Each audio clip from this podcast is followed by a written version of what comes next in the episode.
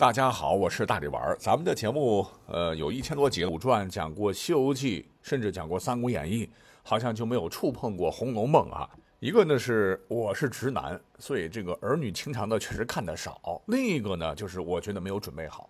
那么经过这些年的这个积累吧，我觉得《红楼梦》咱们可以终于做几集了。实话讲，这个《红楼梦》啊，博大精深，那红学各门各派很多了。咱们呢，就是从历史这个维度尝试着聊点不一样的。所谓一把辛酸泪，满纸荒唐言；一部《红楼梦》，半部沧桑史。而小说就是根据你自己平时的这个生活经历艺术加工的，所以说要讲这个《红楼梦》，就不得不先讲一下曹雪芹他们曹家，因为若是没有曹家的兴衰，就没有《红楼梦》。那么据考证，曹家祖籍是在辽阳，就是在今天的辽宁省，大概是在明朝初年的时候，曹雪芹的元祖曹俊因为战功被封为怀远将军。替大明朝那是东征西讨，后又任沈阳中卫指挥使，乃是卫所的最高军事指挥官，政治三品。实话讲，对于武官来说，这个级别已经不低了。也是自打这个曹俊以来，从此之后，曹家子孙可以世代承袭。可谁曾想到，很多年之后。一个满洲人唤作努尔哈赤，最终攻破沈阳城。曹家的祖先被俘后投降，一下子成大明忠臣，成了多尔衮的包衣奴才。什么是包衣呢？就是清代八旗制度下的世代服务于皇帝、宗室、王公之家的一个奴仆群体。若是以后没有什么特殊情况，曹家子孙就要世代为奴了，从世代为官到世代为奴。啪！从天堂被打入地狱，估计当时曹家过得也是蛮辛苦，啊。不过有句话叫“否极泰来”，幸好清朝没有把这些人的上升空间全部堵死。只要有真本事，这个包衣奴才也能当大官。我们就举几个例子，比方说我们很熟悉的年羹尧，祖上就是包衣奴才，但是他的祖父在顺治年间考中进士，年家从此脱离了奴籍。再有就是嘉庆皇帝的生母。孝仪纯皇后魏佳氏为正黄旗包衣出身，入宫后只是宫女儿，得宠生了龙子，整个家族被抬入了满洲镶黄旗，就属于一人得道鸡犬升天。那么曹家也是类似情况，他们成为多尔衮的奴才后，随多尔衮南下干闯王啊，这个灭南明啊，军功颇为受宠。后来多尔衮不是去世了吗？他们被编入了内务府，成为了清朝皇帝的奴才。是到了曹雪芹的曾祖父曹玺的时候，他很幸运成为了宫中二等侍卫，这是曹家崛起的关键。那现在人一听侍卫，感觉像站岗的，没啥权利。可是清朝不是这样，如和珅当年只是三等侍卫，比曹玺职位还低呢。可是三等侍卫在清朝那是正五品，可以在皇帝面前直接露脸。和珅就是偶尔被乾隆看到，问了几句话。答得好，而且长得比较帅啊！这个皇帝记住了，逐渐才崭露头角的。那么曹玺是二等侍卫，乃是正四品，与皇帝搭话的机会自然比和珅多，逐渐得到了顺治皇帝的信任。那顺治之后的皇帝是谁啊？哎，就是康熙。康熙继位是因为他得过天花，满脸都是麻子，但这不重要哈，重要的是你有免疫力。幸运的他，这才从排名很后很后一跃成为了皇储。当然，康熙出生的时候，谁也没觉得这个小子会是皇帝。而就在康熙咕咕坠地的时候，曹玺的妻子恰好也差不多的时候生下了儿子曹寅，奶水足嘛，直接被选为了康熙的奶妈。等到康熙长大一点儿，这文化课不能落下，要找这个伴读。曹寅近水楼台，直接成为了康熙的同学。康熙要选侍卫，曹寅自然也是第一人选。那么据说电视剧《康熙王朝》中，康熙的伴读魏东亭原型呢就是曹寅，而康熙被天上掉的馅饼砸中之后成了皇帝，年纪小小就至亲鳌拜。其实当时曹寅也参与了，把这个满洲第一武士死死按在地哈。总之，曹寅是康熙无可争议的心腹，两人感情堪比亲兄弟。那么有了这层关系。曹家在官场上可以说是一步登天，被康熙帝委任为江宁织造。哎，说起来，江宁织造不算什么大官，才区区五品，但是这个实惠可比五品大得多得多。首先呢，办公地点是南京，这里虎踞龙盘，千百年来公认的好地方。其次，江宁织造是皇帝亲自任命，每一个必须是心腹。再次，江宁织造是为宫中供应这个织品和绸缎的，类似于皇商，实打实的肥缺啊。最后也是很重要的一点，江宁织造从康熙年间开始，那就是皇帝的耳目。要知道，清朝它没有明朝那些锦衣卫、东厂西厂特务机构，可是皇帝也不能当瞎子。那平时日理万机，要知道大臣上折子的时候有没有讲真话，有没有糊弄自己。再说了，当时清朝刚建立，入主中原，这个江南反抗是最激烈的。江南又是这么的富庶，那国家财政主要的支柱啊啊！如果他搞不好的话，寝食难安。故而康熙是特意在江南设了三个制造厂，实际上都是他的密探，而曹家的江宁织造就是其中之一。那这么多层原因叠加在一起。曹家在康熙年间可谓是顺风顺水，掐指一算，曹雪芹的曾祖父、祖父和父辈三代四人担任过江宁织造，时间长达五十九年，快一个甲子了哈。这五十九年说曹家垄断一点不为过。那我们也晓得，康熙特别著名的就是六下江南，他每次下江南呢都很简朴，多数情况下微服私访，没有惊动，也没有骚扰当地百姓。主要目的是为了看堤防和了解东南地区的社会民生疾苦，更重要的也是为了巩固统治嘛，展示自个儿亲民和仁政的形象。而史料载，康熙六下江南，其中超过四次都住在他们曹家，也再次证明了曹家的地位那是不可撼动。可是呢，让很多人这摸不着头脑的是，你说在康熙年间，曹家烈火烹油，鲜花着锦。为何这个康熙一蹬腿儿，这个雍正继位五年之后，便对这个曹家下了死手，直接抄家，将曹家打入地狱了呢？江湖传言啊，说曹家当时啊，曾经依附过这个四爷，就是雍正的死对头八爷党，是站错队了。雍正继位之后，那能饶得了你吗？是秋后算账，曹家就此完了。还有传言说啊，雍正他得位不正，而曹家乃是康熙心腹。有可能知道一些不利于自己的事情，雍正为了永绝后患，故而直接把曹家给抄了。那么这两个传得很凶的这个传言到底对不对？和雍正是否篡位一样，就是仁者见仁了。但是呢，有一点我们可以肯定，就是曹家被抄家也绝对不是无辜的。这个雍正即便是公报私仇，其实曹家自个儿也不干净啊，因为曹家执掌了快六十年的江宁织造，当时亏空了上百万两的白银。什么概念呢？是在清朝前期，这个一百万两大概可以养一支五万人的军队，吃喝拉撒整整一年，委实不少了。估计让这个清正廉洁、勤奋自居的这个雍正非常的不爽。再加上你不是保荐过八爷吗？干脆新账旧账一块算，把你给抄了。那么曹家为什么在江宁织造这个任上会亏空这么多钱呢？你要说都是曹家贪污腐败给消耗光了，也不尽然。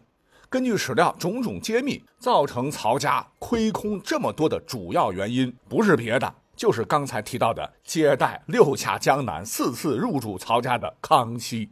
因为对于一个地方官员来说的话，皇帝出巡在你们家住，那是对祖上极大的荣耀，可是呢，也是极大的压力。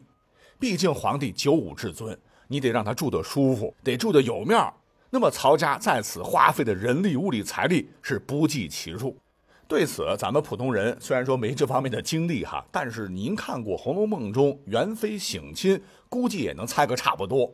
在书里边，曹府虽然没落，但是在修建大观园之前，财政还是能过得去的。而恰恰是在修建大观园的过程中，把贾府的存款给掏了个底儿朝天。甚至呢，还有一种说法，说贾府根本就没有实力修这个大观园，他们是侵占了林如海留给林黛玉的银子，云云。那么这件事儿啊，咱们以后到时候具体再讲。总之，修建这个大观园，这里边是布局精巧，假山、池塘、亭台、楼阁、桥梁、水榭元素一应俱全，山峦叠嶂，曲径通幽，小桥流水。作为江南最有名的这个园林之一，肯定是花了大笔的钱，让雪上加霜的这个贾府的财政直接爆表，生生拖垮了贾府。而值得注意的是，花费这么大力气修成的园子。他竟然不属于贾府，而属于贾元春，换言之，属于皇家。而贾宝玉他们之所以能够入住大观园，那是因为元春回宫后的传话，说园子空着也是空着，你们可以住。若是元春没讲这话，那么大观园就只能空着，贾府还要派人看管打扫，又是一笔开支。那各位可以想想哈，贾元春只是皇帝的一个妃子，回娘家看看父母兄弟，还只是待这么一小会儿，贾府就要修建这么一个奢华的园子。那照此推导，当年曹家接待康熙。又得修建一个多大的、多豪华的宅子供康熙小憩呢？且康熙先后来过多次嘛，那每来一次，是不是都要花费巨额资金来修缮？康熙每次也不是自个儿来，还要带一帮子臣子、后妃、宫女、太监、侍卫，这一众人上千人吧得啊，吃喝拉撒可全是钱。而且这个园子是为了迎接圣驾修建的，曹家人平时敢住进去吗？所以说，这个江宁织造是肥缺不假。可是呢，宁荣两座国公府都修不起一个省亲的园子，那曹家短短几十年的财富积累，怎么可能修得起来呢？那自己家里钱不够怎么办？就只能挪用公款，这才造成的亏空，直接犯了法。对此，《红楼梦》的这个作者曹雪芹在书中啊，也曾经隐晦的提过，他是借凤姐的口说：“可恨我小几岁年纪，若早生二三十年。”如今这些老人家也不驳我没见世面了。说起当年太祖皇帝访顺巡的故事，比一部书还热闹，我偏没造化赶上。赵嬷嬷赶紧说：“那可是千载西逢的，那时候我才记事儿，咱们贾府正在姑苏扬州一带建造海坊，修理荷塘，只预备接驾一次，把银子都花的淌海水似的。”注意，因为接驾银子花的淌海水似的，大家想一想，得多少钱呢？实际上，在真实的历史上，康熙也知道这个曹家亏空是因为自己的原因，故而呢，他很护短。当时就有人弹劾说曹家亏空了很多钱，很多钱。康熙却批复说亏空。皆因南巡费用所致，若不声明，凡属不宜。朕之巡幸，原以为民，无庸隐晦，即用躺银百万，亦所当然。还说你们查的时候不要太过分，曹家以后把亏空给补上就行了。而且为了让曹家补上亏空，这个康熙一个当皇帝的哈，甚至把自个儿的私房钱拿出来给曹寅用，还让他插手铜业的买卖。要知道，铜在古代那就是通行货币呀。康熙相当于给了曹寅一座矿山，只是可惜当时经营铜矿的不仅有曹寅，还有其他人，人多了就得分赃嘛。那么曹寅又缺乏经营头脑，守着这么一座铜矿，竟然给亏本了。那么康熙当时看到啊，自个儿心腹亏了，正好自己还要整顿盐务，又让曹寅兼任两淮盐曹监察御史，表面上委以重用，替国家好好的这个管理盐务。实际上，哈，古代盐铁都是朝廷垄断，尤其是个盐，你想家家户户谁不吃盐呢？故而是肥缺中的肥缺。而两淮的盐税当时能占到全国盐税一半以上，那身为两淮盐曹监察御史，伸伸手就能把这个亏空都堵上。说白了，康熙就是让自个的好哥们儿去里边捞钱的。但是曹寅为官呢，有一说一，比较正直，没有做出什么欺压百姓、贪赃枉法的记录。所以额外能拿的钱很少，这个亏空肯定是没补上。那么另外呢，曹寅是康熙的心腹，他知道康熙让他当两淮盐曹监察御史，除了让他捞钱，还有一个目的就是让他找到方法，让朝廷更大限度地掌握两淮盐政。所以呢，忠心为主的这个曹寅就把精力都放到了为皇帝分忧上，这个巨大的窟窿也只能撂到那儿哈，这个利息利滚利啊越来越大。等到曹寅去世之后，陪着自个儿从小长大的朋友离开了，所谓人走茶凉，那康熙对曹家的感情慢慢的也就淡了。虽说他让曹寅的儿子叫曹勇接任了江宁织造，但是已经没有特别的照顾了。而曹勇也是短命，几年之后就去世了。康熙就做主把曹寅的侄子曹府过继给了曹寅，并让他来接替江宁织造。这表面看着好像是皇恩浩荡。实际上，这时的曹家已经是强弩之末。当时康熙直接对曹府说：“念尔父出力年久，故特恩至此。”就是说，我是看在曹寅的面子才让你当的，你心里要有点数，并还让曹家尽快补足亏空，以免连累子孙后代。康熙说的其实都是真心话。问题是曹府没有能力补足亏空，故而等到雍正即位后，全面探查各地亏空，曹家自然是瞒不住了。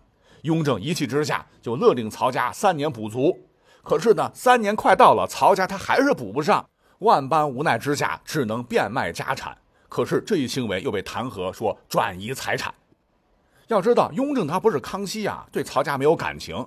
接到弹劾后震怒，直接把曹家抄了个底儿朝天。曹家被抄时啊，还有四百八十三间的房屋，十九顷零六十七亩的田地，家中人口是一百一十四口，没有什么存款，反而是一大堆的借条。而光记这么一抄，得连安身立命的地方都没有了。而正是这种深刻的家族记忆，你看《红楼梦》中的那个贾家。处处都有曹家的影子。书中交代，贾府是军功起家，其实曹家也是。贾府因为元妃省亲导致财政赤字，曹家呢是因为接待康熙导致亏空，原因也差不多。再有，曹寅的儿子曹勇早亡，而贾政的长子贾珠也是早亡。曹寅有两个女儿，嫁给了康熙的侄子，都是王妃，而贾政的长女贾元春入宫封妃。三女探春也嫁给了王爷，都是两个女儿嫁到皇家。这还不算，《红楼梦》中贾史王薛四大家族联姻是一荣俱荣，一损俱损。而现实历史中，江宁织造曹寅与苏州织造李旭、杭州织造孙文成，那都是姻亲关系。后来也真是一荣俱荣，一损俱损。最后，那么书中贾府被抄家的原因之一，就是靠山倒了，皇帝厌恶，子孙不孝。这一点也和曹家非常像哈，曹家最大的靠山就是曹寅嘛。曹寅去世之后，康熙对曹家感情就淡了。雍正即位后，更是对曹家毫无好感。曹寅的儿子侄子都撑不起曹家门面，你想这么多年亏空都没还上啊，所以被抄了家。哈，那么曹家与贾府相似之处，应该说还有很多。篇幅关系，咱们只能点到为止了。大家有兴趣的话，可以去找一找。那么曹家被抄之后。曹雪芹的生活又发生了哪些变化？他身上又有哪些未解之谜？咱们下期再聊。